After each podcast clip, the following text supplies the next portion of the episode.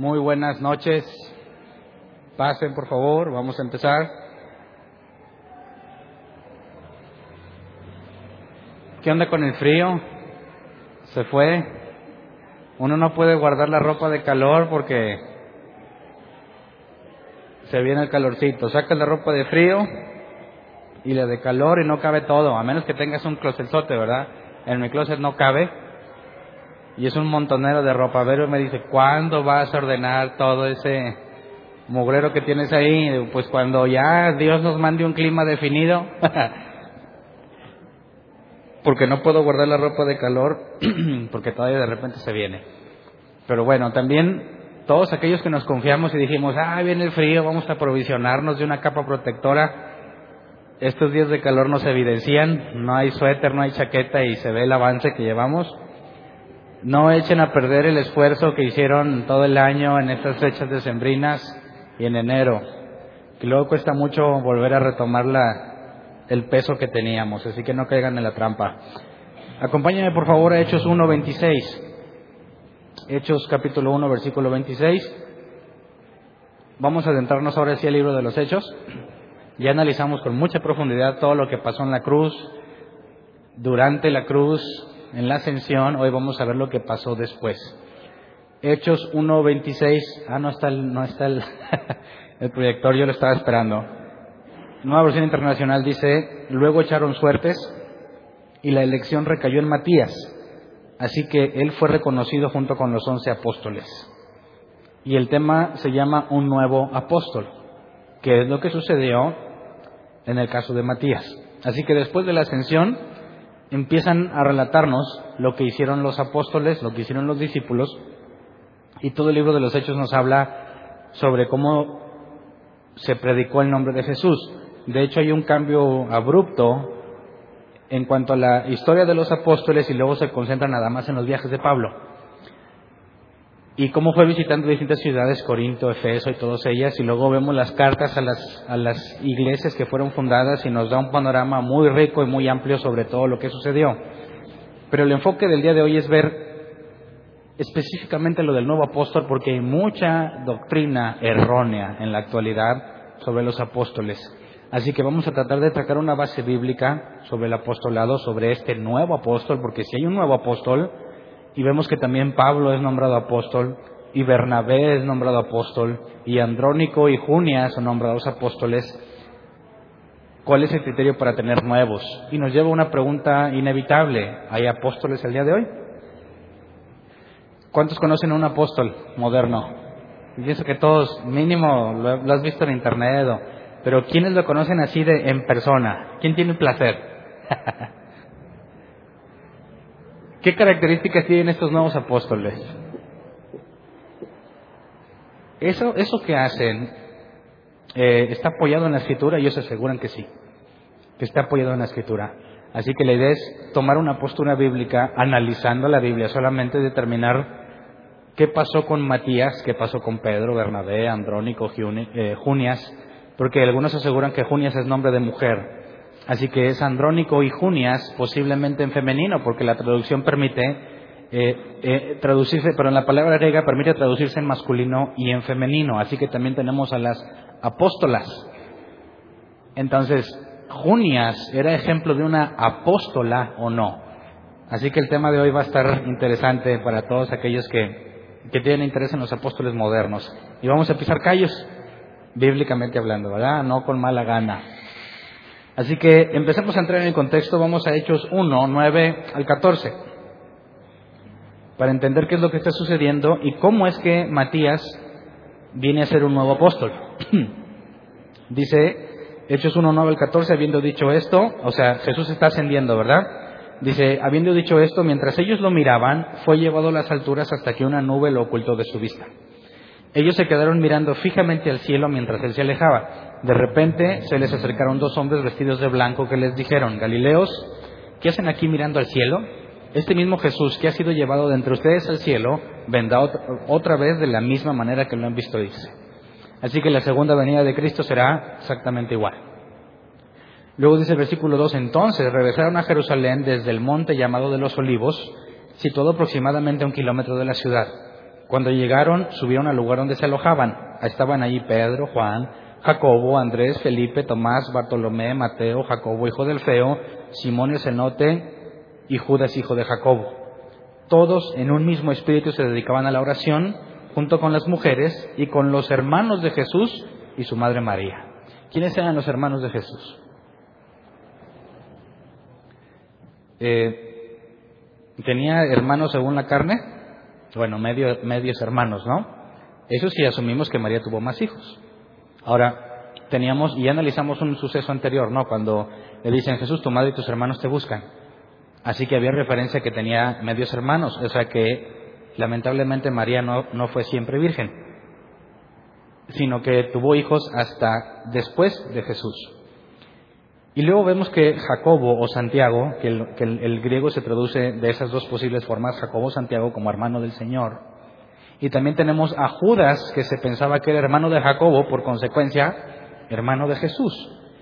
Los historiadores y los especialistas en los escritos originales utilizan a Jacobo o Santiago, la carta a Santiago, que es el mismo Jacobo al que se le apareció, hermano del Señor, es una fuerte evidencia para asegurar que Jesús realmente resucitó porque su hermano, Jacobo, que seguramente estuvo entre aquellos que querían ir a llevarse Jesús a su casa porque pensaba que estaba loco, que por eso Jesús no lo recibió, tendríamos que a este se le apareció, según Pablo, eh, Pablo nos dice en el capítulo 15 de Primera de Corintios, que se pareció a los doce, ¿verdad? Y luego a Jacobo.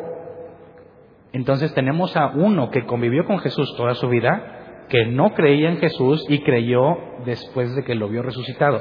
Así que es una evidencia muy importante y contundente sobre la resurrección de Jesús, porque ¿cómo harías para que un escéptico, que también tenemos a Pablo como escéptico, a un escéptico eh, cuyo, eh, digamos, imagínate que se habrá sentido ser hermano de Jesús, ¿no? creciste con Él, lo viste toda la vida, ¿se, ¿se habrá peleado con Jesús? ¿O Jesús siempre fue pacífico? Bueno, si fue un niño como cualquier otro, seguramente se anduvo peleando y tuvo que aprender qué es eh, el respeto y tuvo que aprender muchas cosas como cualquier hombre. Así que tú creerías que alguien que ha crecido contigo toda la vida resulta que es hijo de Dios cuando dices, ay, ¿qué pasó si siempre te he visto en la casa? y le dicen que resucitó y yo, yo creo que él no creía nada, como se atestigua en los evangelios, hasta que lo ve resucitado. Así que aquí nos está diciendo que también los hermanos de Jesús, mínimo podríamos considerar a Judas hermano de Santiago, mínimo esos dos, y, y su madre María. Así que hay poca o nula evidencia que pudieras tomar o referencias que pudieras tomar para defender que María quedó virgen porque toda la evidencia bíblica te lleva a una conclusión completamente contraria. Pero vemos que se reunieron en un mismo espíritu a orar y esto nos da evidencia de un cambio drástico en la vida de ellos. ¿Se acuerdan que ya lo analizamos? Recibiendo el Espíritu Santo se les abre el entendimiento, empiezan a comprender las escrituras y hay un cambio visible y muy importante porque ahora se reúnen a orar sin que nadie los presione. Jesús les decía, oren conmigo y se quedaban dormidos ahora están unánimes orando, así que hubo un cambio muy importante, pero ya, ya vimos a profundidad todo eso. Así que vamos al versículo 15, del 15 al 20, dice, por aquellos días, o sea, no ese mismo día, ¿verdad? Por aquellos días Pedro se puso de pie en medio de los creyentes, que eran un grupo como de 120 personas. Pausa, 120 personas. ¿Te parece una, un grupo pequeño o un grupo grande de gente? Si quisiéramos verlo como una iglesia, la primera iglesia, ¿eran poquitos o eran muchos? ¿Qué tantos son muchos y qué tantos son poquitos? ¿Cuántos quedaron fieles efectivamente después de que Jesús resucitó? Ninguno. es decir, Jesús es arrestado, llevado y no quedó ninguno. Después tenemos referencia que se, se apareció a las mujeres, que son las primeras, ¿verdad? que por ahí algunos dicen que las mujeres no pueden eh, predicar. Y estoy de acuerdo en parte. Hay ciertas condiciones en las que la mujer no puede predicar como desde una posición de autoridad. Y después nos meteremos en ese asunto. Pero las primeras que predicaron, ¿quiénes fueron? Las mujeres. Las primeras que predicaron a Jesús resucitado fueron las mujeres. Así que si alguien dice, no, las mujeres no pueden predicar, bueno, entonces ¿por qué Jesús escogió como las primeras en predicar a Jesús? como resucitado a las mujeres. Así que hay una diferencia entre lo que las mujeres pueden predicar, que está permitido y plenamente válido en toda la Biblia, y hay ciertas características o ciertas circunstancias en las que no puede, que lo veremos más adelante, pero de entrada, también había mujeres ahí reunidas, ¿verdad? Y cuando Pedro se dirige a todos, las 120 personas, ¿estarán contando nada más los hombres? O también las mujeres, porque dice que estaban reunidos ellos, los hermanos de Jesús, María. ¿Habría más? ¿María Magdalena? Las que atestiguaron la resurrección estarían ahí, es probable que sí. Así que había como 120.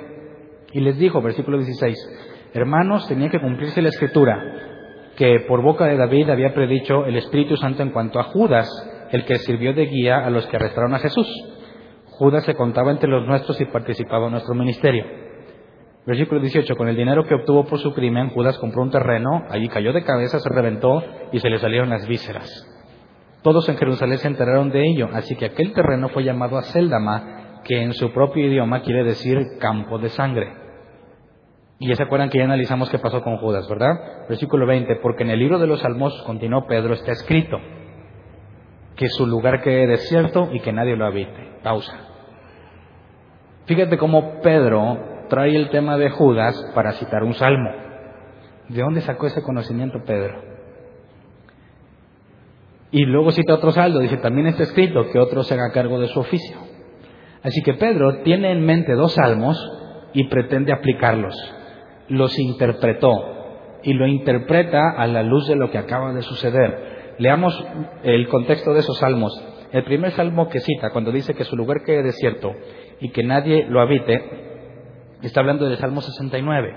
Vamos a leer Salmo 69, 21 al 26, para tratar de agarrar la onda de lo que Pedro está citando. Salmo 69, 21 al 26. Alguna vez escuché una pregunta que decía, ¿y por qué Pedro nunca dio cita bíblica? Bueno, pues porque no existían las citas bíblicas, ¿verdad? Era un rollo y estaba todo de corrido. La idea de capítulos y versículos no estaba en ese entonces, viene mucho después y es una herramienta para estudiarlo, ¿verdad? Pero, ¿qué estaba haciendo Pedro? Estaban orando. ¿Cómo es que le viene esto a la mente? ¿Estaría leyendo los salmos? No, porque esos rollos nada más estaban en las sinagogas.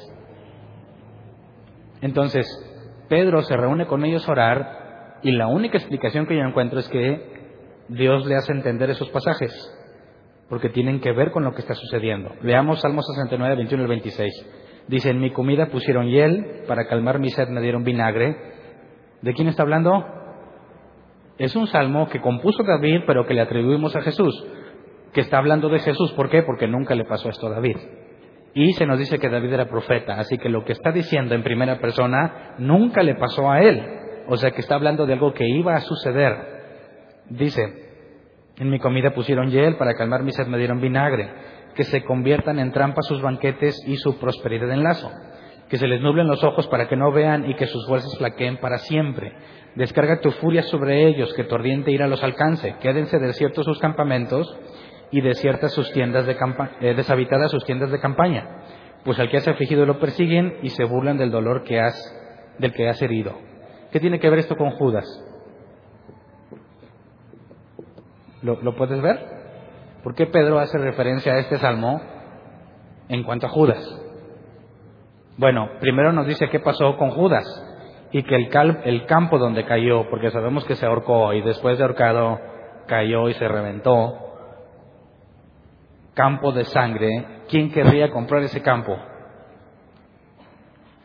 Alguien de aquel contexto judío no quisiera comprar un campo donde una persona, porque bueno, habría que entrar en el, contexto, ¿qué pasaba con las personas que no eran enterradas propiamente? Que morían de una forma escandalosa, donde no tenían una sepultura correcta, bueno, eran consideradas gente maldita. Por eso se acuerdan cuando David mandó traer el cuerpo de Saúl y de su hijo para darles sepultura correcta, porque quién era una, una de las mujeres, una de las esposas de Saúl, si no me, no me equivoco, demandaba que se hiciera justicia para que no quedara como alguien maldito por Dios. Entonces cuando a Judas le pasa esto, saben que lo que hizo Judas, por así decirlo, fue algo que le acarreó maldición. ¿Quién querría comprar el campo de un maldito? Así que nadie, por eso Pablo hace, eh, Pedro hace referencia al campo de sangre, y nadie lo va a comprar, va a quedar deshabitado. Y en este salmo habla sobre Jesús y lo que pasaría con sus enemigos. Dice, versículo 24, descarga tu furia sobre ellos, que tu ardiente ira los alcance, quédense desiertos sus campamentos y deshabitadas sus tiendas de campaña. Así que es ahí donde Pedro hace la conexión. Lo que le pasó a Judas se describe en cuanto a lo que los enemigos de Dios experimentarían. Enemigos de Jesús. Y Judas traiciona a Jesús, volviéndolo su enemigo. ¿Te acuerdan que Jesús dijo que el que no junta conmigo desparrama? Así que la traición de Judas lo convierte en un enemigo, en un enemigo de Jesús y Pedro le aplica este pasaje, justificando o haciendo ver que lo que pasó con Judas, además de las eh, profecía sobre la traición. ¿Se acuerdan que ya analizamos que el Mesías sería traicionado? Bueno, lo que sucedió, Pedro lo está viendo reflejado como una profecía. Y luego cita al Salmo 109, cuando dice que otro tome su oficio. Vamos a leer el Salmo 109 del 4 al 9. Dice, mi amor me lo pagan con calumnias, mientras yo me encomiendo a Dios. Mi bondad la pagan con maldad. En vez de amarme, me aborrecen. Pone en su contra un malvado que a su derecha esté su acusador, que resulte culpable al ser juzgado y que sus propias oraciones lo condenen, que se acorten sus días y que otros haga cargo de su oficio, que queden huérfanos sus hijos, que se quede viuda su esposa. Otra vez es un salmo de David, algo que nunca le pasó a él y se lo atribuimos al Mesías como algo profético. De todo lo que le sucedió a Jesús, ¿quién le pagó su amor con aborrecimiento? solamente Judas. ¿Se acuerdan que vimos que en la última cena, cómo Dios, cómo Jesús trató a Judas y lo trató bien y le habló bien y siempre lo, lo, contó como uno de los suyos, aunque sabía que no iba a ser. Siempre le dio la oportunidad, siempre le tuvo los brazos abiertos. ¿Y cómo le paga Judas? Así que Pedro empieza a ver este asunto sobre esta profecía, ¿a quién le podría aplicar? Al único que podría aplicarles a alguien cercano a Jesús que en lugar de corresponder con amor, en lugar de corresponder la bondad, le paga con traición. Así que él dice, pone en su contra un malvado, que a su derecha esté su acusador, que resulte culpable de ser juzgado y que sus propias oraciones lo condenen, que se acorten sus días, o sea, no murió de forma natural, y que otro haga cargo de su oficio, que se queden huérfanos sus hijos, que se quede vida su esposa. la, Biblia no da certeza de que Judas tuviera hijos y esposa, pero si los tuviera, hubieran quedado huérfanos y su esposa hubiese quedado viuda. Sus días fueron acortados y aquí es donde dice que otro se haga cargo de su oficio. Así que si esto estaba profetizado sobre uno que le pagaría mal al Mesías, entonces Pedro saca conclusiones. Que otro se haga cargo de su oficio. Lo toma como una instrucción. Si lo demás se cumplió, falta que se cumpla la parte de que otro se haga cargo de su oficio. Así que regresémonos a lo que estaba diciendo Pedro. Eh, Hechos 1, 21 al 22. Dice Pedro, por tanto, o sea, después de lo que analizamos de estos dos salmos, Pedro saca una conclusión. Por tanto, es preciso que se una a nosotros un testigo de la resurrección uno de los que nos acompañaban todo el tiempo que el Señor Jesús vivió entre nosotros, desde que Juan bautizaba hasta el día en que Jesús fue llevado de entre nosotros.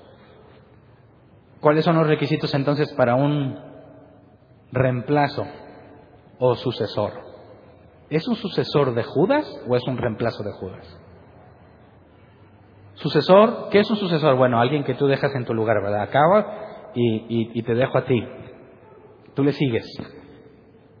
¿Se está buscando un sucesor o un reemplazo? Un reemplazo.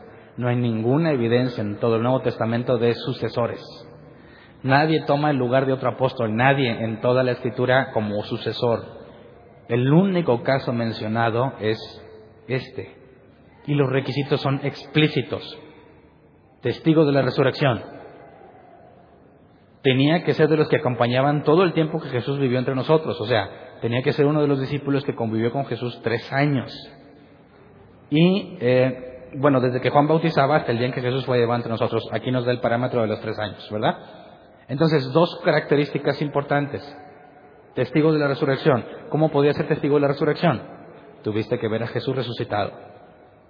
¿Se acuerdan que cuando Jesús ya apareció La primera vez no nada más estaban los dos, faltaba Tomás, ¿se acuerdan? Pero había más discípulos. Y luego después vimos cómo las apariciones de Jesús fue a, los que estaban en el lago de Genazaret, a más de 500 a la vez, y luego a Pedro, a Jacobo, y luego Pablo dice que era el último, pero ahorita vamos a ese punto. Entonces, honestamente, el día de hoy, ¿alguien podría tener estos requisitos? ¿Sí? Bueno, ver a Jesús resucitado pudiera ser, no lo sé. Yo no sé quién puede decirle a Dios, tú no te puedes aparecer a nadie ya. No habría forma de, de negar que pudiera ser.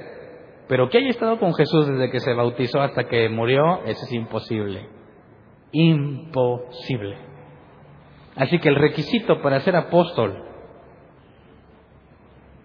solo lo podrían cumplir los que vivieron ahí.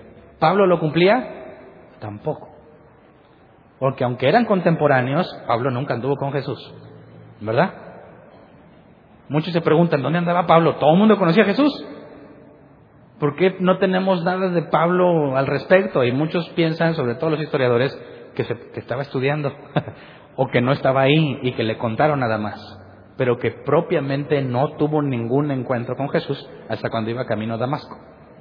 Así que, bajo estos requisitos, dice el versículo 23, así que propusieron a dos, a José llamado Barsabás, apodado el justo, y a Matías.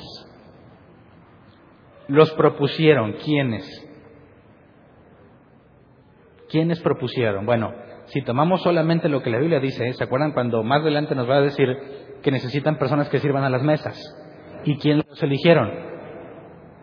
Pues la iglesia. Así que de entre los que estaban ahí, entre los 120, tuvieron que decir, bueno, ¿quién cumple estos requisitos? Pues seguramente los 120. Muy probablemente los 120. Pero entre ellos escogen a uno apodado el justo y a Matías. Y no, se nos dice que haya un sobrenombre de Matías. Pero a uno le decían el justo. ¿Cómo te ganas ese apodo? ¿Porque eres muy buena onda? ¿Qué es el justo? El justo es el que hace las cosas con justicia. O es el que es muy buena, muy buena onda.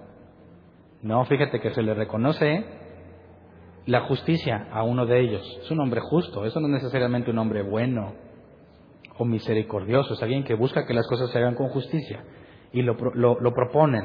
Y a Matías, ahora, ¿cómo los escogerías tú? ¿Cómo le hacemos para escogerlos?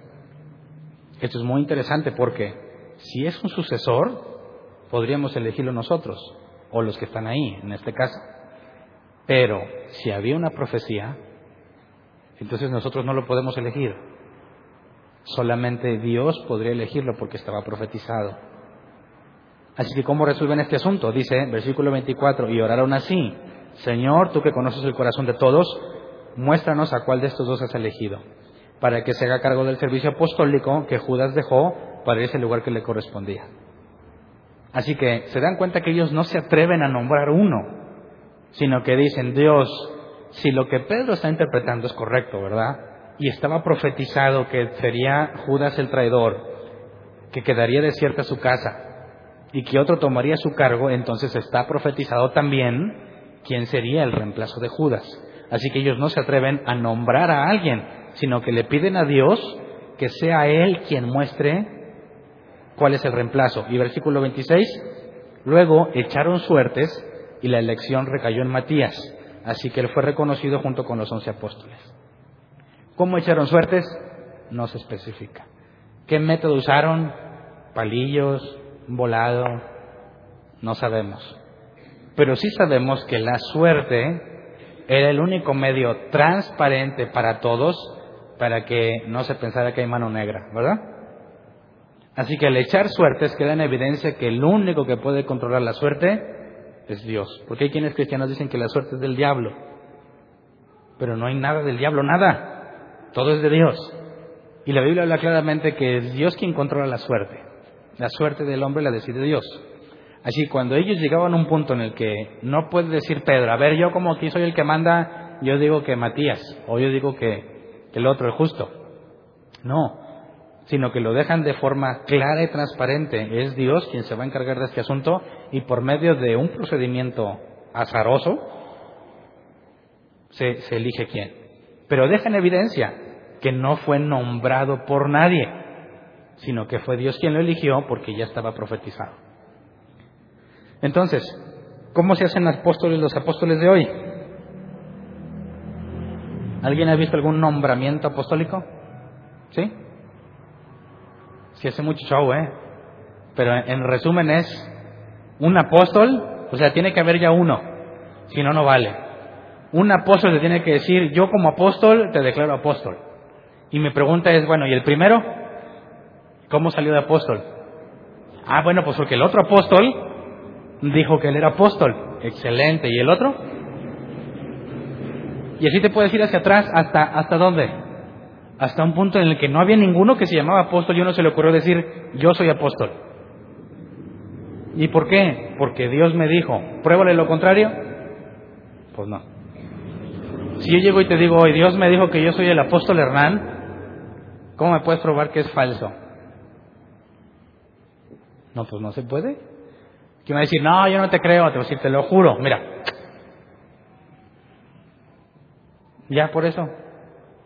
Tienes que tener fe. Yo conozco muchos hombres que se autonombraron apóstoles y otros que los nombraron otros.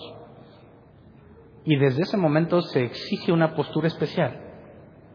La regla más común es que si tú logras darle cobertura, porque es otra cosa que no viene en la Biblia, pero si tú le das cobertura a otra iglesia, pastor de pastor no existe, así que pastor de pastor es apóstol, ¿verdad?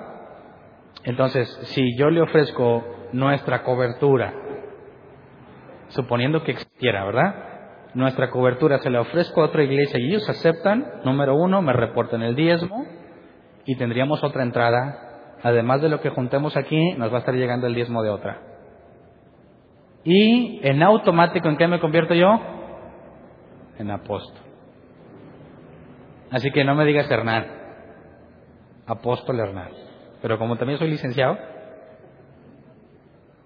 licenciado y apóstol Hernán, pero como también soy hermano en Cristo, hermano licenciado apóstol Hernán. ¿Has oído de las iglesias apostólicas? En eso se basan. Las iglesias apostólicas tienen la doctrina de la cobertura, porque sin cobertura no hay apostolado, ¿verdad? Si tú les demuestras que no hay cobertura, se acaba su apostolado. El punto es, ¿Cómo podríamos bíblicamente tomar una decisión? Porque tú ves a muchos hombres que se llaman apóstoles y que supuestamente hacen muchos milagros, ¿verdad? La gente cae y le soplan y pasan muchas cosas. Lo extraño es que todas esas personas no son bíblicas. Y a pesar de que el Espíritu Santo los tumba y los tumba y los tumba, siguen siendo unos ignorantes de la Biblia.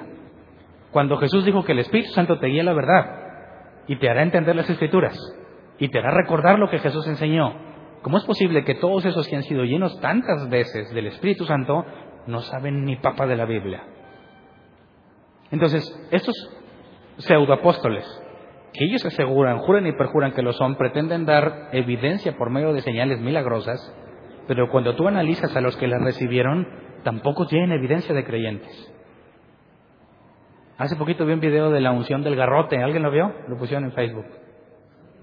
Parece el bur, pero no, ¿verdad?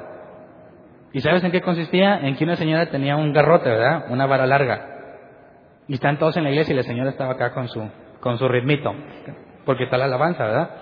Quien quisiera la unción tenía que ir a tomar el garrote. Entonces está la señora con su, con su ritmo acá, chido, pegajoso, porque están todos los demás así también y se anima a alguien y pasa y agarra el garrote. Entonces la señora, que creo que era una de las apóstolas, empieza a tener una experiencia sobrenatural. Digo, lo asumo porque empieza así. Y quien agarró el garrote, pues igual. Hasta que le hace así, ¡ah! y se va dando vueltas. Y ya tuvo la unción del garrote. ¿Cómo sabemos que eso es cierto?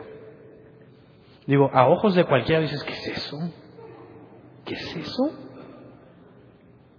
¿Cómo es posible que haya una forma tan mágica de transmitirte la unción cuando vemos que a nadie en la Biblia sucedió así?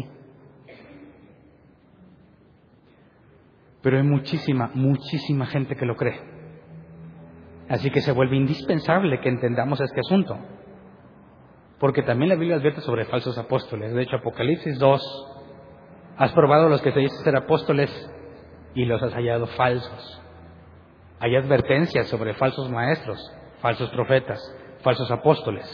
Así que es bíblico que dudes de alguien que se denomine a sí mismo apóstol. No es porque seamos rebeldes, ¿eh? Es porque es clara la advertencia de que muchos pretenderán ser apóstoles y no lo son. Así que se requiere que analicemos el caso de Matías, el caso de Pablo, el caso de Andrés, perdón, de Bernabé, el caso de Junias, para entender qué onda con esto. Así que buscamos evidencia bíblica. Vayamos a Juan 13, 16. Juan 13, 16. Hay más funciones, ¿eh? Nomás me acordé de la del garrote porque acabo de verla.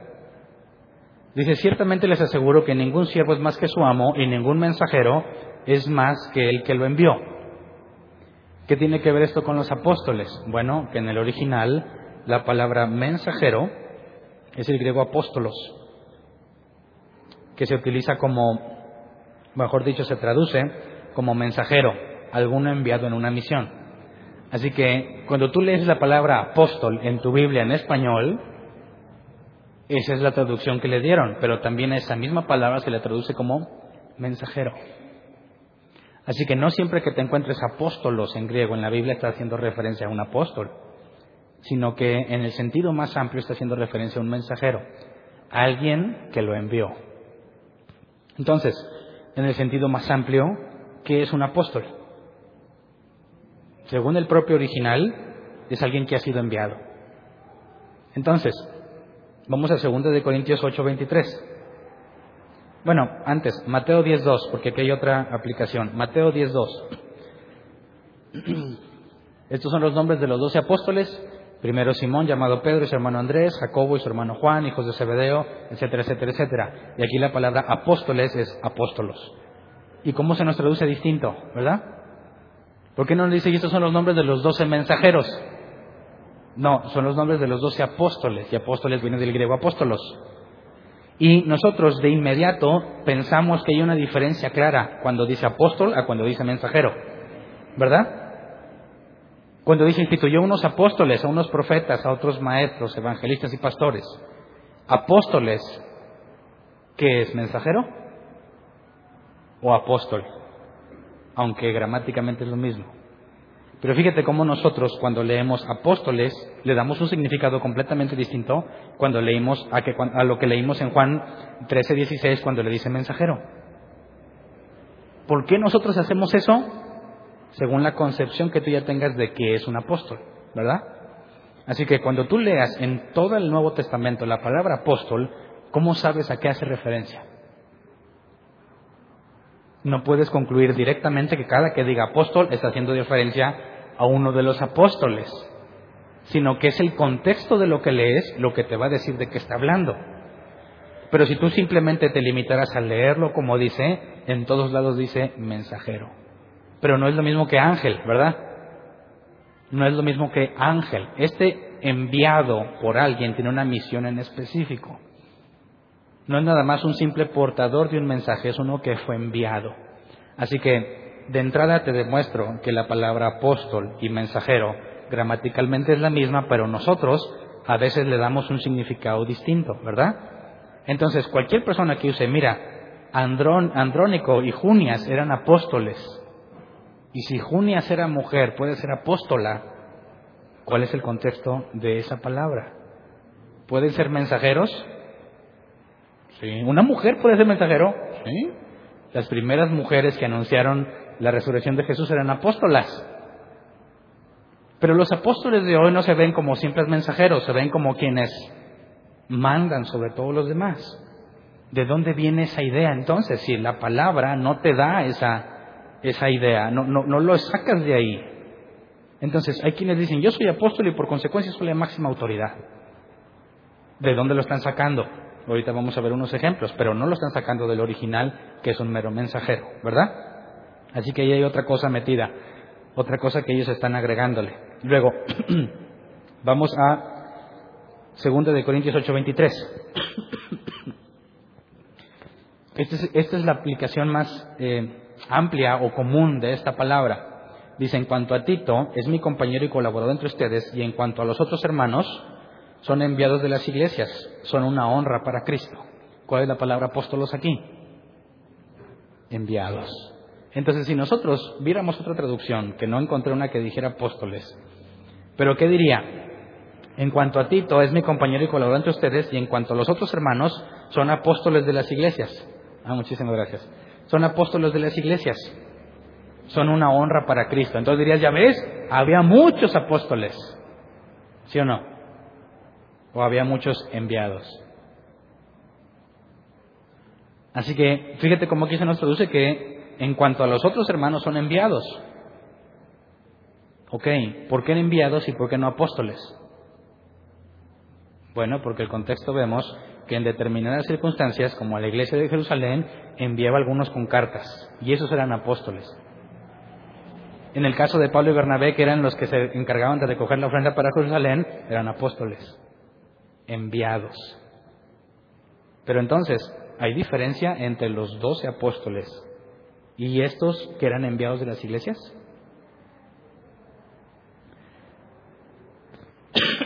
Vamos a Hechos 14:14, 14, porque aquí hay una aplicación. Dice, al enterarse de esto, los apóstoles Bernabé y Pablo se rasgaron la ropa y se lanzaron por entre la multitud gritando. ¿Era Bernabé un apóstol? Cuando Pablo dice, yo soy Pablo, apóstol de Jesucristo, ¿a qué se refiere? ¿A qué se refiere con que Bernabé era un apóstol? Bueno, bíblicamente podemos, demostrar que el, propio libro de los Hechos dice que en una ocasión el Espíritu Santo dijo, sepárenme a Pablo y a Bernabé para la tarea que los he enviado. Así que ellas son apóstoles. Y cuando dice aquí que eran Pablo y Bernabé apóstoles, no está, no está haciendo referencia a un grado especial, sino a lo que ya se había dicho, habían sido enviados por Dios a una tarea en específico. ¿Alguien de aquí es un apóstol? ir y predicar el Evangelio. ¿Alguien de aquí hace eso? Entonces, ¿qué somos todos en el sentido estricto de la palabra? Apóstoles. Todos. No uno en particular. Todos, bajo el sentido estricto de la palabra, todos somos apóstoles, enviados por Jesús con una misión en particular. Que la más genérica es ir y predicar el Evangelio a toda criatura, y hacer discípulos a las naciones. Entonces cuando Pedro dice en su carta, somos reyes y sacerdotes, ¿quién de aquí es el rey? Pues todos. ¿Y sacerdote? Pues todos. Entonces, ¿cómo es que hay unos que son apóstoles y no más de ellos? No tiene sentido. ¿Te fijas? Según la propia Biblia, no tiene ningún sentido. Vamos a Romanos 16, 7. Saluden a Andrónico, Andrónico y a Junias, mis parientes y compañeros de cárcel destacados entre los apóstoles y convertidos a Cristo antes que yo. Supongamos que ellos eran apóstoles, porque dice destacado entre los apóstoles. Es posible que ellos sean dentro de los apóstoles o que entre los apóstoles los, los destacaban a ellos. Pero supongamos que eran destacados entre los apóstoles. Bueno, ¿cuáles son esos? Si ya vimos que Pablo dijo, todos estos que vienen son apóstoles de las iglesias. Andrónico y Junia serían algo especial, no tiene sentido tampoco. Porque ya se nos ha hablado que el propio Pablo había dicho que todos los demás que vienen son apóstoles, enviados. Así que aquellos que dicen, no, es que Andrónico y Junias, que era mujer, era apóstola, no hay ningún problema en cuanto a lo que el original dice. Es una enviada, una mensajera. Y Pablo mencionaba muchas colaboradoras destacamos a Priscila. Así que la idea de que hay una apóstola que tiene autoridad sobre todo no tiene sentido a pesar de que te consideramos que Junias es femenino, ¿verdad? Entonces, dentro de la palabra apóstoles o mensajeros, la Biblia hace una clara distinción entre un grupo particular. Leamos 1 de Corintios 15, 3 al 5. Dice, porque ante todo les transmití a ustedes lo que yo mismo recibí, que Cristo murió por nuestros pecados según las Escrituras, que fue sepultado, que resucitó el tercer día según las Escrituras, y que se pareció a Cefas, luego los doce. ¿Quiénes son los doce? Fíjate que la mención, y los doce. ¿Y qué son esos doce? Apóstoles. ¿Son los únicos? Bueno, ya vimos que en el este sentido estricto de la palabra no son los únicos, pero siempre les llama los doce. Hay una distinción especial, ¿verdad? Apocalipsis 21, 14. La muralla de la ciudad tenía doce cimientos en los que estaban los nombres de los doce apóstoles del Cordero. Así que de entre todos los apóstoles que puede haber, hay una distinción clara de doce en particular. Si hubiese más, ¿cuántas eh, ¿Cuántos cimientos tendría que haber entonces allá? Luego, la única diferencia que podemos hacer entre los apóstoles mencionados en la Biblia es los doce y los demás. Los demás incluyendo a Pablo. Pablo no forma parte de los doce, ¿verdad? ¿Cuáles doce? Bueno, si Judas no está y Matías entra en su lugar, tenemos a los doce. Y nunca en toda la escritura del Nuevo Testamento, ni en la historia de la Iglesia, alguien ha pretendido ser sucesor de alguno de ellos. Solamente nuestros amigos de la Iglesia Católica. Que para ellos el Papa es sucesor de Pedro, aunque en toda la escritura no hay ningún registro de sucesores. Por eso no concordamos con nuestros amigos católicos en, cuanto al Papa. Que no, pues que él es el sucesor de Pedro. Bueno, ¿y de dónde te sacaste eso? ¿De dónde sacaste eso? Y sobre todo, fíjate, vamos a leer Efesios 2, 19, 21. Dice, por tanto, ustedes ya no son extraños ni extranjeros, sino conciudadanos de los santos y miembros de la familia de Dios, edificados sobre el fundamento de los apóstoles y los profetas, siendo Cristo Jesús mismo eh, la piedra angular. En él todo el edificio, bien armado, se va levantando para llegar a ser un templo santo en el Señor. Entonces, fíjate cómo aquí se, presenta una analogía de la iglesia como un edificio, ¿verdad? Para que el edificio esté muy alto, ¿qué necesitas poner abajo? Cimientos que lo soporten. Bueno, ¿cuántos cimientos necesita un edificio? O sea, vas a empezar, ok, echas los cimientos y empiezas a construir arriba. ¿Necesitas ponerle más cimientos? No, ¿verdad? Si la iglesia cuando empezó, ¿quiénes eran los encargados de la enseñanza? Hechos nos dice, perseveraban en la doctrina de los apóstoles. Se agregaban a la iglesia, perseveraban en la doctrina de los apóstoles. En el partimiento del pan y en la comunión unos con otros. Así que ese cimiento ya fue echado, ¿verdad? Si tú tuvieras un apóstol, supongamos que existen, así como los doce, si tuvieras uno, ¿lo necesitas? ¿Podría echar cimiento otra vez? Podría traer revelaciones nuevas, como les he comentado en otra ocasión. Las revelaciones. Alguien puede decir, Dios me dijo eso, ¿verdad? Hay muchas personas que dicen que Dios les dijo cosas y no están en la Biblia. Si una revelación no está en la Biblia, ¿proviene de Dios? ¿Tú qué crees? ¿Sería posible que haya todavía cosas que Dios pudiera decirle a alguien de manera que pudiéramos crear el segundo Nuevo Testamento? De este pasaje entendemos que no, porque el cimiento ya fue echado. ¿Me explico? Edificado sobre el fundamento de los apóstoles y los profetas. Algunos piensan, dicen, ya ves, para que una iglesia funcione tiene que haber apóstoles y profetas. O sea que ellos son los que van a fundar una iglesia, ¿qué necesitas? ¿O quién tiene que fundar la iglesia? Pues un apóstol y un profeta. Bueno, eso no tiene nada que ver con lo que el texto dice. Y aquí se pretenden tomar la máxima autoridad en las iglesias, porque ellos son el fundamento, se sostiene en ellos, pero no, no son ellos. Fue echado el fundamento, lo que la iglesia primitiva enseñó, lo que los apóstoles enseñaron. Y de ahí, ¿cómo sabemos que de ahí viene edificado todo? Porque eso es lo que leemos, ¿se acuerdan? Todo lo que leemos en el Nuevo Testamento es la enseñanza de los apóstoles. No hay ninguna otra enseñanza válida.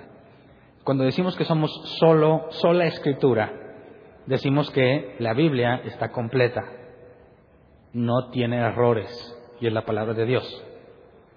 ¿Qué tal si no es la palabra de Dios? Lo que hacemos es en vano. ¿Qué tal si hay errores? No es la palabra de Dios. ¿Qué tal si no está completa? Cualquiera le puede agregar. ¿Entiendes por qué es tan importante que la Biblia está completa, no tiene errores y es inspirada por Dios? Nos aseguramos que jamás nos desviaríamos, jamás haríamos algo que Dios no dijo, jamás llegaríamos a puntos que Dios no ordenó, sino que por medio de la Escritura nos mantenemos fieles a la doctrina de los apóstoles, los, doce, ¿verdad? Entonces, cuando tenemos a alguien que pretende ser apóstol, ¿para qué lo quieres? ¿Para qué sirve? Dicen que tiene la máxima autoridad, no está en ninguna obra escritura. Bueno, no tiene la máxima autoridad. ¿De qué te sirve? ¿Cuál es el beneficio que trae a la iglesia? ¿Cuál? No, pues que ora, cualquiera puede orar. Predica, pueden predicar. Enseña, por eso están los maestros. Evangeliza, ahí están los evangelistas. Pero no dice que Jesús repartió los dones, ¿no? Ministerios, apóstoles, profetas. ¿Para qué los quieres? Ah, ah, ah. ¿Para qué son los profetas ahora? Tenemos a Gallo en el libro de los Hechos, que lo vamos a analizar más adelante, un profeta. Y Pablo dice que anhelemos el don de profecía. Porque el profeta le puede decir al no creyente cosas que sería imposible que supiera él, que él supiera por cuanto nunca lo había conocido. Así cuando una persona entre y es nueva y alguien con el don de profecía habla con él, le va a decir como Jesús le dijo a la samaritana, has tenido cinco esposos y con el que estás no es tu esposo. ¿Y qué conclusión llegó la samaritana? Has de ser profeta. Pablo dice que antes que las lenguas, o más que las lenguas y todo eso, anhelaras el de profecía. ¿Cuál es el beneficio del don de profecía de un profeta? Bueno, que es muy útil para demostrar que realmente Dios está entre nosotros cuando le habla a alguien que no es convertido. Y como vemos el ejemplo de Gallo, que lo vamos a analizar más adelante, Gallo le confirmó a Pablo, cuando Pablo dijo, voy a Jerusalén, y es probable cuando se despidió de varias iglesias, ya no me van a ver, Gallo le dice, préstame tu cinto, o bueno, el cinto de alguien, se amarró y dijo, así le van a hacer al dueño del cinto, que era de Pablo. le confirmó que allá le iba a ir muy mal. Para eso sirven los profetas. Pero el apóstol, ¿para qué lo quieres? Imagínate, yo me nombro apóstol. ¿En qué te beneficias? Bíblicamente hablando. Entonces, Bernabé, ¿cuál es el beneficio de tener a Bernabé? Ah, porque Dios dijo, sepárenme a Pablo y a Bernabé, les encargó una misión. Y se fueron y levantaron iglesias allá donde andaban. Por eso sirven los apóstoles ahora. Son gente con una misión en particular. Va y cumple algo. Van y juntan la ofrenda en, de muchísimas iglesias. Son funciones no propiamente dentro de la iglesia, pero encomendadas por Dios. Ahora, ¿son igual que los doce? Claro que no. Claro que no. Por eso cuando dice que perseveraban en la doctrina de los apóstoles, ninguno puede decir, mira, ya ves, yo soy el que aquí les va a enseñar y perseveran en mi doctrina. Está haciendo referencia a los doce apóstoles de Jesús, claramente separados del resto de los apóstoles. Entonces, ¿qué onda con Pablo? Pablo se llamaba a sí mismo apóstol, ¿verdad? Claro, no hay ningún problema en que se llame apóstol, pero no era uno de los doce. Era especial bueno, sí, sí es especial, porque Dios lo mandó a los gentiles. La gran mayoría de las cartas del Nuevo Testamento son de Pablo. Son trece, si no me equivoco. ¿Nos beneficiamos con que Pablo haya sido apóstol? Sí. Pero Pablo siempre dijo, yo siempre he estado con ustedes como el menos. Jamás le mandó un lugar especial.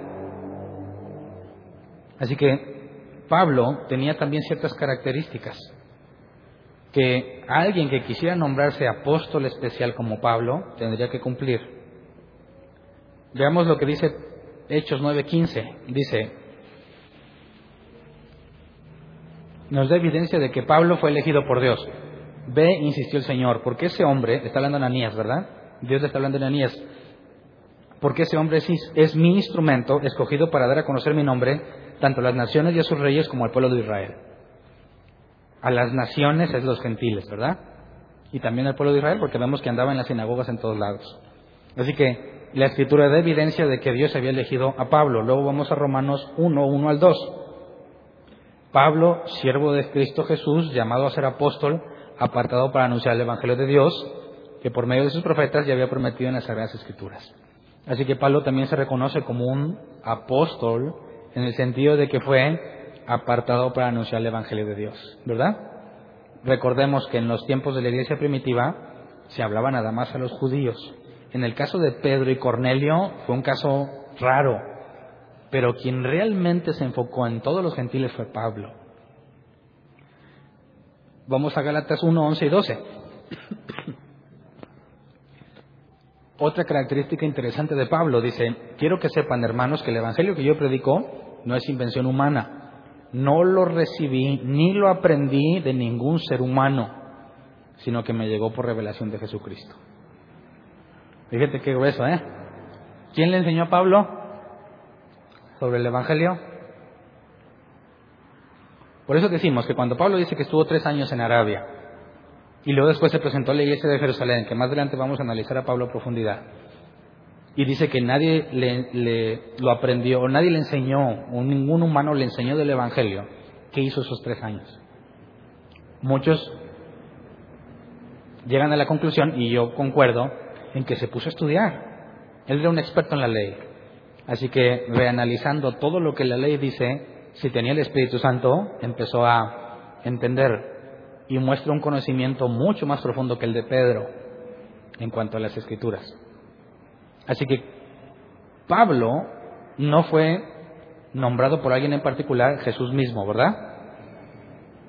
No fue instruido por alguien en particular, sino que Dios mismo le enseña el Evangelio. Y luego 2 de Corintios 12, del 11 al 12, dice, me he portado como un insensato, pero ustedes me han obligado a ello ustedes debían haberme elogiado, pues de ningún modo soy inferior a los superapóstoles, aunque yo no soy nada. Ahora, estos superapóstoles son los falsos, ¿eh? Los que llegaban creyéndose la gran cosa. No le estaba diciendo así a los doce. Está refiriéndose a todos estos que llegaban y les engañaban y les quitaban el dinero y les pedían cosas. Cosa que sigue siéndose, ¿verdad? Versículo 12. Las marcas distintivas de un apóstol, tales como señales, prodigios y milagros, se dieron constantemente entre ustedes. Ah, así que, si alguien dice, no, yo soy apóstol, pero como Pablo, ¿qué le pedirías como prueba bíblica? Pues prodigios y milagros, ¿no? ¿Cómo le hacen los apóstoles de ahora para hacer prodigios y milagros? ¿Alguien ha visto a Cash Luna? Todas las campañas de sanidades y milagros siempre hay mucha gente, ¿verdad? ¿Le creemos o no le creemos? Hay muchos que llevan el registro médico, ¿verdad? Yo me acuerdo que hace mucho tiempo cada persona que era sanada daba su testimonio, pero de un tiempo para acá ya no los dejan, ¿verdad? Ahora ellos se lo cuentan a alguien y ese alguien lo cuenta.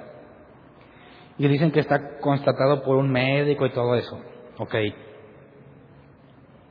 Aquí tendríamos que analizar la analogía de lo que Gamaliel dijo. ¿Se acuerdan de Gamaliel? Lo analizamos hace, hace varios temas. Gamaliel le propone al Sanedrín, es con lo que hacen con estos hombres cuando están analizando a, si no me equivoco, son Pedro y Juan. Si lo que ellos hacen es de Dios, no se puede detener. Pero si no, se va a acabar. O sea que no era una decisión que pudieras tomar ya, sino que tenías que ver en qué terminaba, ¿verdad? ¿Cómo podríamos determinar si Benny Cash Luna, por mencionar gente famosa, Maldonado, están haciendo realmente las señales de un apóstol, como Pablo? Bueno, existen varias cosas. Por ejemplo, Pablo resucitó muertos, ¿verdad? Algunos te enseñan hoy que para recibir un milagro necesitas fe. ¿Cuánta fe tenía el muerto? No puede tener fe. ¿Pudiera ser posible que alguno de los apóstoles modernos resucitaran un muerto? Bueno, si Dios lo pide, sí, pero ninguno ha dado esa evidencia. Bueno, ¿pudiera ser que las personas sanadas realmente hayan nacido de nuevo? De manera que lo que recibieron da evidencia de que fue algo por medio de Dios, porque de que, según Jesús dijo, si tu ojo te es ocasión de caer, arráncatelo, ¿verdad? Es mejor entrar sin una parte al cielo que completito al infierno. Bueno, si una persona es usada por Dios y te hace que te aparezca la pierna o recuperas la vista, ¿cómo podríamos saber que realmente Dios está salvando a esa persona? Por sus frutos. ¿De qué le sirve tener la vista si se va al infierno? Entonces tú tendrías que analizar lo que pasa. Por eso Pablo decía, ustedes son evidencia de que yo soy apóstol, porque ves iglesias fundadas en la verdad. ¿Cómo le hace un apóstol, bíblicamente hablando, para cumplir con lo que la Biblia enseña en el Viejo Testamento sobre alguien que trae un mensaje de Dios? La primera regla es, se tiene que cumplir lo que está diciendo. Si tú estás hablando de parte de Dios, se tiene que cumplir. Y número dos, una vez que se cumpla, Dios, dio otra señal, porque dijo, les puedo mandar falsos profetas, falsos hombres de Dios, y sus, y sus señales se cumplirán.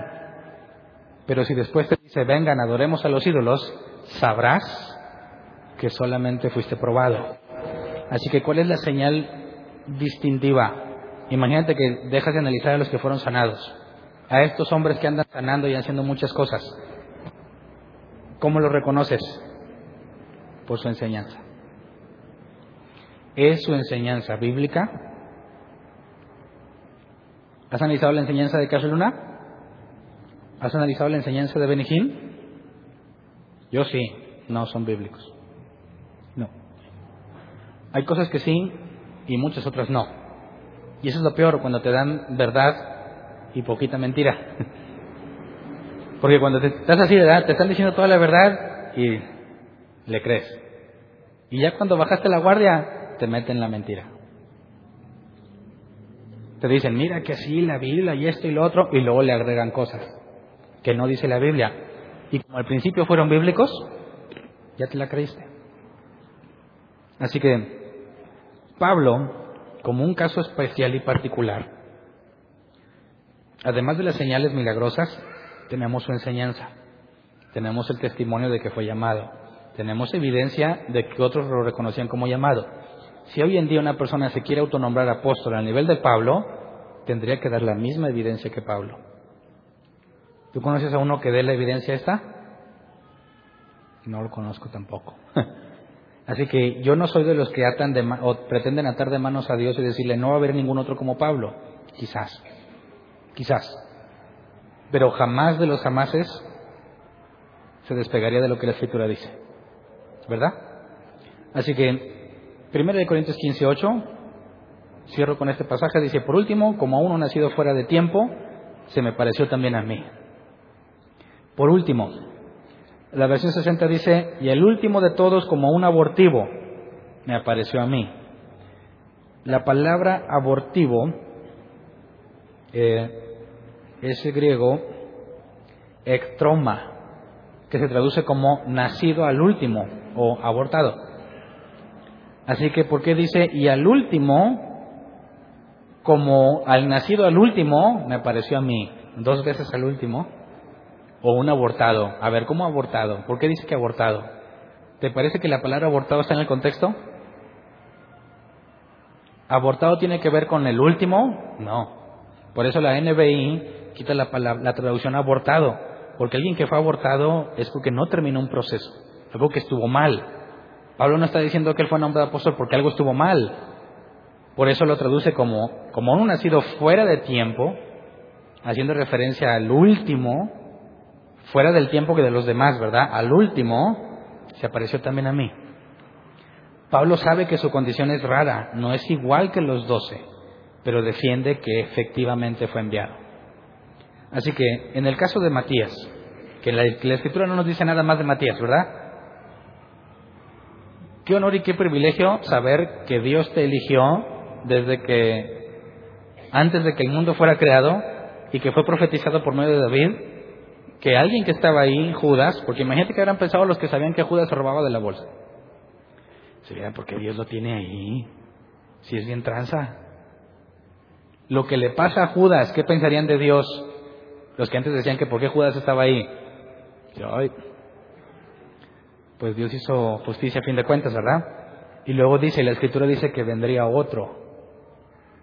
Entonces entiendes que la idea de que Judas estuviera ahí no era algo fijo, sino algo temporal.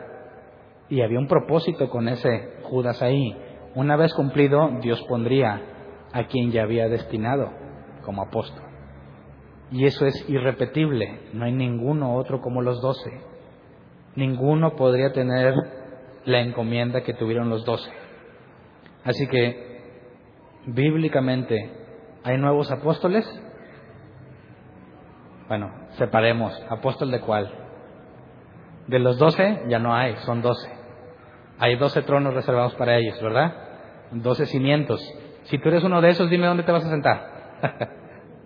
vas a llegar el día a ver, Jesús, ¿y mi lugar? Hay doce. ¿Se acuerdan que les pregunté dónde se va a sentar Jesús? Si están los doce y el trono de Dios, ¿dónde se va a sentar Jesús? Bueno, eso ya lo resolvimos, ¿verdad? Pero si hay alguien que dice que está a la altura de ellos, ¿dónde va a estar? ¿Dónde se va a sentar el pobre? Qué vergüenza cuando llegue ahí, ¿dónde está el mío? Bueno, para empezar, no creo que llegue allá. Porque vamos a analizar que la Biblia es clara. Y no me quise meter hoy porque nos vamos a meter más a detalle. Cualquiera que dice que es apóstol a la altura de estos, no es, no es nada más, está equivocado. No es un simple error. No. La Biblia es clara que cualquiera que no se apegue a la enseñanza de Jesús, no es de Dios. Así que es algo muy grave para aquel que pretende llegar a esta posición de como uno de los doce está demostrando que no viene de Dios. Y número dos, dice que el que presente un evangelio distinto sea anatema, maldito por Dios. Así que todos esos que se atribuyen cosas que la Biblia no les da, no nada más prueban que no vienen de parte de Dios, sino que son malditos por Dios. ¿A cuántos admirabas? Sí, feo, pero ¿a cuántos malditos admirabas? Es muy grave. ¿Qué hacen las personas escuchándolos? ¿Cómo es que le creen? Bueno, ¿de qué dan evidencia a ellos también? Que tampoco son de Dios. ¿Y qué debemos hacer con todos ellos? Bueno, si Dios los tiene ahí, no es nuestra tarea ir a quitarlos, ¿verdad? Ni tampoco ir a desenmascararlos. La tarea es alertar, Dios tiene un propósito con ellos. Imagínate que tengas aquí mucha gente que está buscando prosperar. ¿Estarían aquí si no les enseñas eso? No. ¿A dónde se van todos esos? Se van con ellos. Y Dios nos hace un gran favor. Lo que tú buscas, estás buscando dinero, te vas a ir a una iglesia donde te predican el dinero. Estás buscando unción y milagros, te vas a una iglesia donde te dan eso. Estás buscando, no sé, el mover sobrenatural, te vas a ir a una iglesia que está en eso. Estás buscando aprender de Dios en la Biblia, vas a buscar un lugar donde te den eso. Así que hay un lugar para todos. Y Dios les da lo que ellos han decidido tener. ¿Quién de aquí estuvo allá?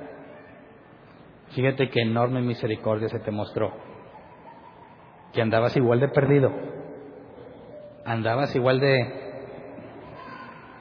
enfocado en el dinero, perdido, usabas a Dios como el genio de la lámpara. ¿Y qué haces aquí?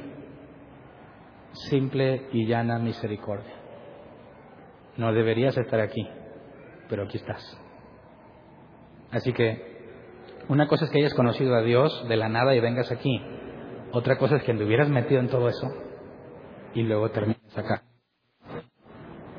porque es mayor misericordia. Por cuanto te dejó hacer lo que tú querías y luego decide disciplinarte y traer. Esperemos que en su misericordia muchos de los que están allá sean disciplinados. Pero si no, como quiera Dios no es injusto, porque les permite hacer lo que ellos quieren hacer.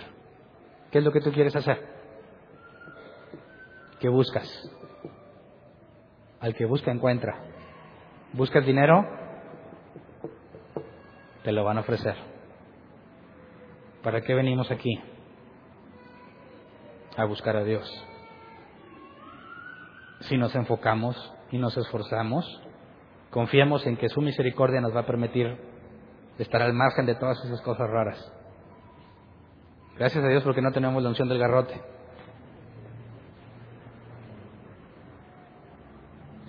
Pero ¿cuántos andaban allá brincando y alguien aquí anduvo en algún tipo de esas funciones? No, la del garrote, ¿verdad? Se me hace que esa es nueva. Ahí hay un valiente que dice que sí. Ya te desgarrotizaron. Yo también. También andaba metido en ese asunto. Pásale que el apóstol y que te va a ungir y que te echan el manto sagrado ya me contaron varias historias de terror de que lo que les aventaban y... Oh, no, no, no, no. Pero andabas bien feliz o no. ¿Pensabas que estabas haciendo lo que Dios le agradaba o no? Espero que, al igual que yo, te des cuenta de la enorme ignorancia que tenías. Aseguraba ser hijo de Dios y eres un ignorante de todo lo que la Biblia dice. Es una enorme contradicción. Así que en lugar de sentirnos superiores, y en, lugar de ir a decirles, no, ustedes perdidos y no sé qué, humíllate ante la mano de Dios, porque tú eres igual o peor. En ninguno de nosotros debe de caber el sentimiento de superioridad, de sentirse más avanzados que ellos o más santos. Sería un error tuyo muy grave. Al contrario, humildad y agradecimiento. Y si tienes la oportunidad explicarles la Biblia a todas esas personas, teniendo como esperanza que Dios le conceda entenderlo y arrepentirse. Pero si no, confiamos en Dios, en que a su debido tiempo a los que Él ha elegido los va a traer. Podrán estar en el Islam extremo, pero si realmente son ovejas de Dios, no se van a quedar ahí. ¿Has visto cómo hay muchos musulmanes convertidos al cristianismo? ¿Quién les anda predicando allá? ¿Te has puesto a pensar? Nadie. ¿Sabes cómo no han llegado la gran mayoría de ellos? Por sueños. Soñaron que Jesús les hablaba. Y ellos empezaron a buscar cristianos. Les hablaron del Evangelio y convirtieron. ¿Quién tomó la iniciativa? Dios. La gran mayoría de los que yo he visto, musulmanes, han llegado por sueños, porque dicen que Jesús les mostró en un sueño y empiezan a buscar de Dios. Y ahí es donde piensas, lo mismo pasó a mí, ¿verdad? ¿Quién podría jactarse de decir yo vine a Dios? ¿Quién puede decir yo soy apóstol? Yo soy apóstol, como ustedes, ¿verdad? Pero pretender tener una autoridad superior, eso ya es demasiado. Así que vamos a ponernos de pie, vamos a orar.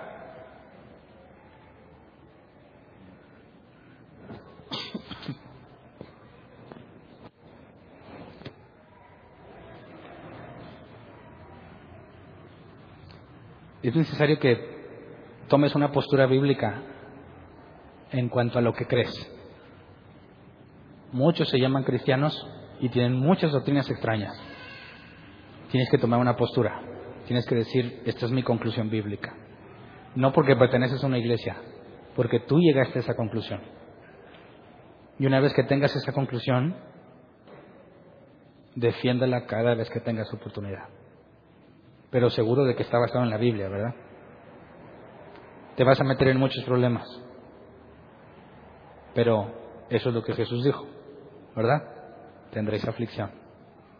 Decir la verdad bíblica te va a costar amigos, te va a costar relaciones, te va a costar la membresía de tu iglesia, ¿verdad? Si estás en una de esas. Te va a costar muchísimas cosas. Se va a hablar muy mal de ti. Van a decir que tú tienes el mismísimo demonio, que eres un destructor de iglesias, enviado de Satanás, que tú nomás buscas rebelarte y no te sujetas a las autoridades. Y todos se ríen porque ya se los han dicho, ¿verdad? Pero acuérdate que el le dice que si a Jesús, si a Jesús, fíjate, ¿quién era Jesús? Le dijeron, este por el poder de Belcebú hace todo. ¿Qué no te van a decir a ti? Ahora, a Jesús se lo decían sin justificación, a nosotros en mucha tiene razón. pero tienes que estar dispuesto a pasar por ahí. Es parte de. Así que, en cuanto a todo esto del apostolado y el asunto que quería tocar, toma una postura. Si no te da, si piensas que no te da suficiente evidencia, investigalo tú. Si puedes, habla con uno de los apóstoles, de los que se llaman apóstoles, y pregúntale de dónde lo sacaste y te vas a llevar una gran sorpresa. Porque todos los textos que te va a decir no tienen contexto. Pero sal de dudas tú mismo. ¿Me explico? No me hagas caso a mí. Si me ha ganado en algo tu confianza, tómame a cuenta. Bueno, te doy el beneficio de la duda, pero llega tú a la conclusión. Necesitamos personas bíblicas. Necesitamos cristianos bíblicos que aprovechen todas las oportunidades para hablar con esas personas. Me han llegado mensajes de Facebook de las cosas que menos esperabas, personas de las que menos me esperaba decían, personas que antes, es más, antes, personas que antes me criticaban mucho, de repente dicen, Hernán, agradezco a Dios por tu vida, porque en uno de esos mensajes por fin entendí. Y te dices, bueno, gracias Dios por su misericordia. Pero de que te van a decir, te van a decir, ¿verdad? Dios quiere que alguno de esos que te dicen, un día los tengas del mismo bando, diciéndote, sí, cierto, yo también pensaba que eras un rebelde, un loco, hijo del diablo. Eh. Te la rayamos bíblicamente, o sea, te mandan maldiciones. ¿Alguien ya lo maldijeron aquí? Por favor, levante la mano. Pues, puros malditos aquí. ¿A quién se le cumplió la maldición? Levante la mano. ¿A Mariana? ¿Se cumplió lo que te maldijeron? No. Se quedó atrasada en, la, en levantar la mano. Nos han maldicho de muchas formas, muchas. Gracias a Dios ninguna se ha cumplido. Pero si Jesús hizo maldición por nosotros, con mucho gusto nosotros pasaremos por maldición. Pero necesitas tomar una decisión, ¿ok? Cristianos sin postura bíblica no sirven. A eso que a todos les dicen que sí. Oye, es que mira, yo pienso sí, sí, sí, sí. No, es que mira, ahora yo... Sí, sí. Y no se quieren meter en problemas. Ahí tienen la oportunidad enorme de decirlo y prefieren quedarse callados. No seas cobarde. Si se te presenta la oportunidad, haz como Jesús, que en la casa del fariseo que lo invitó, les dijo a todos los fariseos hipócritas, dime si no es meterse en problemas, porque se presentó la oportunidad. Si tú eres fiel, como dijo Spurgeon, un perro fiel cuando tratan de agredir a su amo tira la mordida. Y muchos cristianos ni siquiera eso, ni a perro llegan. Siempre que tengas la oportunidad de la mejor manera posible, habla la verdad bíblica. Sabiendo que lo más probable es que les vas a caer bien gordo. Así como te digan, oh, sí es cierto, te vas a sentir bien contento, ¿verdad? Porque no te lo esperabas. Pero si tú llegas esperando ser el Mesías y el Salvador, que les vas a abrir la mente a todos, vas a sufrir graves decepciones. Así que te doy un consejo muy útil.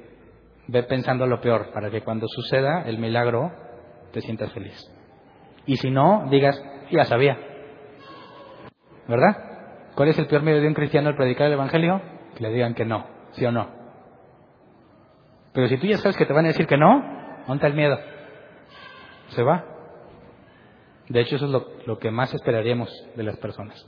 Así que vamos a orar en esto, enfocados en esto. Eh, conforme avancemos en el libro de los Hechos del Nuevo Testamento, vamos a ver muchas cosas de la iglesia actual. Oremos juntos que Dios nos conceda gracia para entenderlas y para hablarlas. Y que nos conceda humildad y la santidad que necesitamos para tener autoridad moral al decirlas, para ser irreprensibles, como dice la Biblia, y para ser fieles al llamado que nos dio. Como ve, vamos a orar, Señor. Hay mucha responsabilidad sobre nuestros hombros cada vez que nos enseñas algo en la Escritura, pero sabemos que tú eres fiel para sostenernos. Si tú nos llamaste, tú nos sostendrás. Así que queremos pedirte, conforme a tu misericordia, que la gracia que le diste a los apóstoles cuando les abriste el entendimiento para que enseñaran, nos concedas la misma gracia a nosotros. Que nos concedas la capacidad de entender y de comportarnos de acuerdo a lo que hemos entendido. Que como el apóstol Pedro decía, si alguno sufre por las cosas malas que hace, no hay recompensa, pero si sufres por causa de Jesús, por causa de la justicia, entonces eres bienaventurado. De ese tipo queremos ser, Señor. No queremos sufrir eh, por las cosas malas que hacemos. No queremos ser llamados hipócritas con justa razón. Si se nos acusa, queremos ser acusados injustamente. Si se nos llama hipócritas, que sea falso la acusación. Que podamos reflejar como tus discípulos en la iglesia primitiva verdadero amor, genuino, entre nosotros y hacia los de afuera.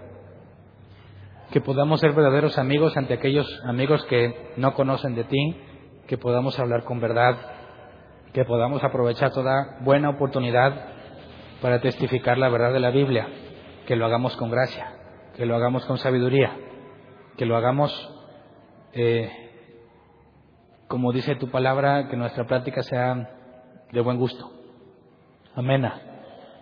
Concédenos paciencia cuando tenemos la oportunidad para no tratar de predicarles todo lo que podamos, sino saber ir poco a poco conforme tu Espíritu Santo nos vaya, nos vaya guiando. Danos paciencia para que todos aquellos a quienes les hemos hablado eh, podamos esperar ver que la semilla que plantamos eh, germine y crezca, Señor, porque tú eres el que da el crecimiento. Permítenos, según tu misericordia, ver a nuestros amigos, nuestros familiares con nosotros, vernos en el mismo entendimiento y en la misma perseverancia bíblica cristiana que hemos aprendido, Señor. Concédenos ver a las personas que amamos con nosotros, según tu misericordia y el tiempo que ha sido señalado. Permítenos no perder la paciencia, ni eh, tratar de comernos todo el elefante, como dicen cuando vemos una oportunidad para predicar tu palabra. Guíanos en todo, Señor, danos la confianza de que en todo momento tú nos vas a decir qué hacer, cómo decirlo, según la guianza de tu Espíritu Santo. A ti sea la gloria y la honra por todo lo que hacemos y lo que vamos a hacer en tu nombre. Gracias. Amén.